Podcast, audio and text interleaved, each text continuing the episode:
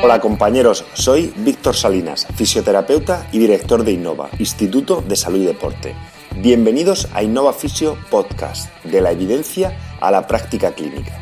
Un espacio en el que compartiremos los resultados de los últimos estudios en fisioterapia del sistema musculoesquelético y entrevistas a referentes en nuestra profesión y profesiones afines. Todos tenemos unas agendas muy apretadas que nos impiden estar al día en nuestra profesión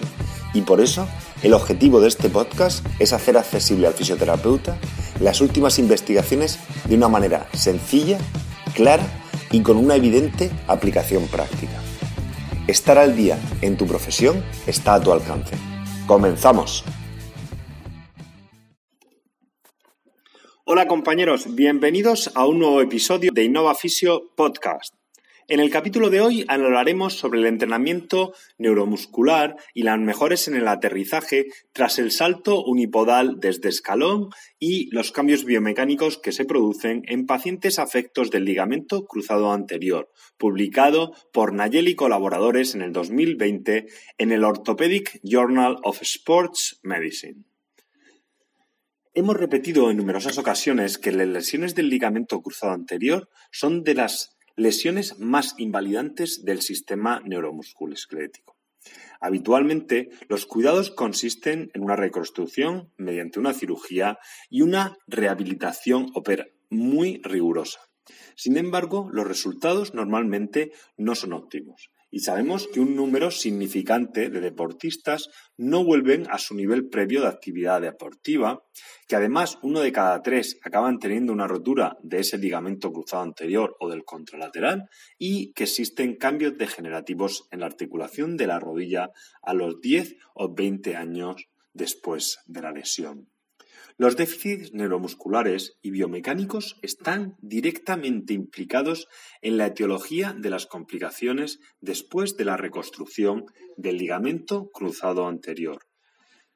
Los déficits proximales biomecánicos a la articulación de la rodilla pueden hacer que ésta sea más vulnerable en determinadas posiciones y tenga mayor riesgo se han descrito en la literatura diversos déficits neuromusculares del tronco y la cadera y su influencia en las lesiones del ligamento cruzado anterior. Además, un análisis de vídeo mediante revisiones sistemáticas han encontrado que la mayoría de estas lesiones ocurren en apoyos unipodales con la cadera y la rodilla principalmente en extensión, una rotación externa de la tibia y un desplazamiento lateral del tronco y un colapso medial de la rodilla. Se trata pues de una lesión con un componente biomecánico multifactorial.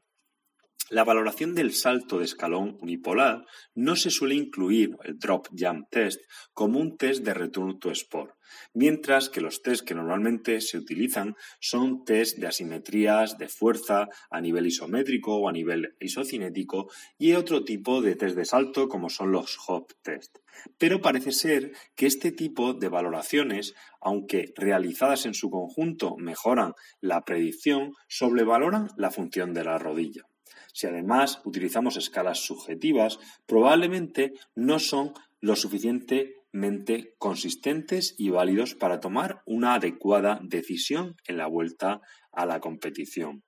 El drop jump test y la valoración biomecánica y de control neuromuscular de la cadera y la rodilla pueden ser test más exigentes y que nos ayuden a observar mejor los déficits que sufren los pacientes y poder tomar mejores decisiones de cara a la vuelta a la actividad deportiva.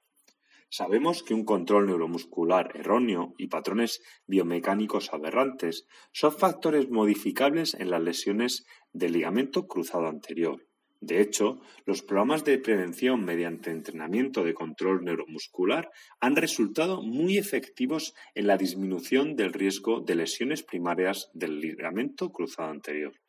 Sin embargo, la evidencia es limitada en relación al uso de estos programas antes del retorno a la competición en pacientes que ya han recibido una cirugía y su posterior rehabilitación. El objetivo del presente estudio fue analizar el efecto de un programa de entrenamiento neuromuscular en el control neuromuscular, la biomecánica de la cadera en el salto unipodal desde escalón en pacientes operados y rehabilitados del ligamento cruzado anterior y observar si podíamos modificar la mecánica de estos pacientes hasta el punto de tener una biomecánica similar a un grupo control sano. Se seleccionaron 28 deportistas, 18 que habían recibido una cirugía y una rehabilitación del cruzado anterior y 10 sujetos para participar en el estudio.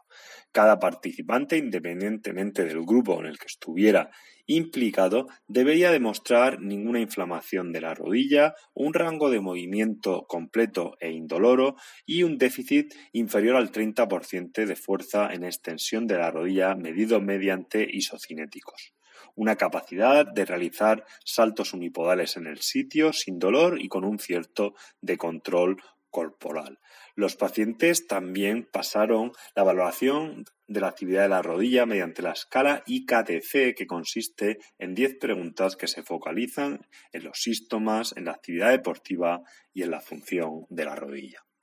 A nivel del test biomecánico se realizó un análisis de movimiento mediante sensores 3D que analizaban tanto pre como post entrenamiento la tarea de salto unipodal desde un escalón de 30,5 centímetros, en los que el paciente se dejaba caer y trataba de saltar lo más alto posible. El control se realizaba mediante el análisis biomecánico que hemos hablado con anterioridad y se le daban las mismas instrucciones a todos los deportistas en cada salto para tratar de estandarizar estas actividades. El entrenamiento neuromuscular consistió en 12 sesiones de entrenamiento que se focalizaban tanto en trabajo de core como en trabajo de activación de la cadena posterior, sobre todo a nivel de glúteo e isquios, y un trabajo de reeducación neuromuscular del aterrizaje. El programa consistía en siete ejercicios y todas sus progresiones, que tenían hasta cuatro niveles de dificultad. La capacidad de progresar al siguiente nivel se valoraba mediante fisioterapeutas con una alta experiencia en este tipo de trabajo y que iban manipulando las variables del programa para poder progresar al máximo nivel y que en todo mente fuera individualizado según las necesidades del paciente y el progreso de éste. En este estudio se demuestra que aquellos pacientes que han realizado una rehabilitación posoperatoria del ligamento cruzado anterior y que están próximos al retorno a su, práctica deportiva, pudiendo realizar un entrenamiento de control neuromuscular de dos sesiones, se producen cambios significativos en la biomecánica de la cadera y el miembro inferior en el salto unipodal desde escalón y que se obtienen unas mejoras biomecánicas que asemejan la rodilla afecta a los grupos de control de referencia. De hecho, el programa de entrenamiento mejora los déficits biomecánicos que la literatura ha demostrado aumentan el riesgo de ligamento cruzado anterior. De hecho, hay autores que demuestran que un déficit en el momento de rotación de la cadera durante un salto bilateral es un predictor de una segunda lesión o recidiva del cruzado anterior con cierta sensibilidad y especificidad. De hecho, una revisión sistemática y metaanálisis sobre la biomecánica de la extremidad inferior en el salto unipodal de escalón demostró que aquellos atletas que tenían menor flexión de la extremidad inferior, por, por, lo tanto realizaban un patrón de aterrizaje más rígido durante la recepción unipodal de salto, tenían más riesgo de lesión. De hecho, todos estos estudios demuestran que estos factores biomecánicos de riesgo pueden ser modificados. De hecho, un aumento en el momento de rotación externa de la cadera que se observa en el presente estudio después del entrenamiento neuromuscular puede, que aunque no produce cambios estadísticamente significativos, darnos información evidente que no solo los cambios en el plano sagital en relación a la flexión de cadera para disminuir la rigidez del aterrizaje, sino cambios en el plano frontal y transversal pueden tener una importancia significativa clínica en la mejora biomecánica de estos pacientes. En el presente estudio, los autores demostraron una mayor capacidad de movilidad de la cadera y unas menores fuerzas verticales de reacción después del programa de entrenamiento. Todos estos cambios a nivel biomecánico pueden proteger la rodilla de los deportistas. Como hemos dicho anteriormente, los déficits proximales a la articulación de la rodilla tienen un efecto significativo en el control neuromuscular y biomecánico de esta articulación, incluyendo las fuerzas que va a ser capaz de absorber la rodilla. Por lo tanto, focalizar nuestra atención en déficits biomecánicos de la cadera en el retorno de la competición puede ser un elemento clave en la prevención de futuras recidivas de estos deportistas.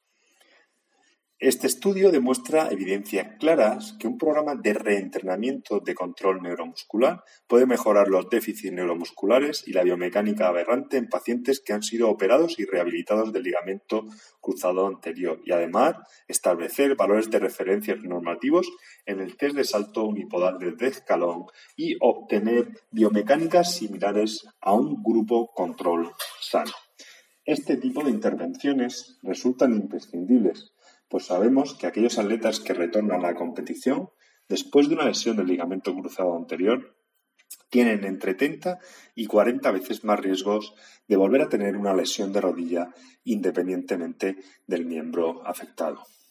La evidencia en la literatura y los resultados que ofrecen estudios como el presente demuestran que no podemos confiar solamente en aquellos pacientes que han realizado una rehabilitación completa y han pasado diversos test estandarizados en la literatura para el retorno a la competición, puesto que parece ser no son lo suficientemente exigentes para mostrar las deficiencias que todavía existen en estos meses, numerosísimos meses posteriores a la reconstrucción del ligamento cruzado anterior. Debemos ser pues mucho más exigentes en la selección de los test del retorno de la competición y valorar tanto los aspectos cuantitativos de los diversos test como los aspectos cualitativos, insistiendo en la biomecánica y la cinemática de toda la extremidad y tronco y pelvis en estos sujetos. Los autores concluyen que un programa de entrenamiento neuromuscular puede de manera efectiva corregir los déficits biomecánicos y neuromusculares que se ven asociados en los pacientes operados y rehabilitados del ligamento cruzado anterior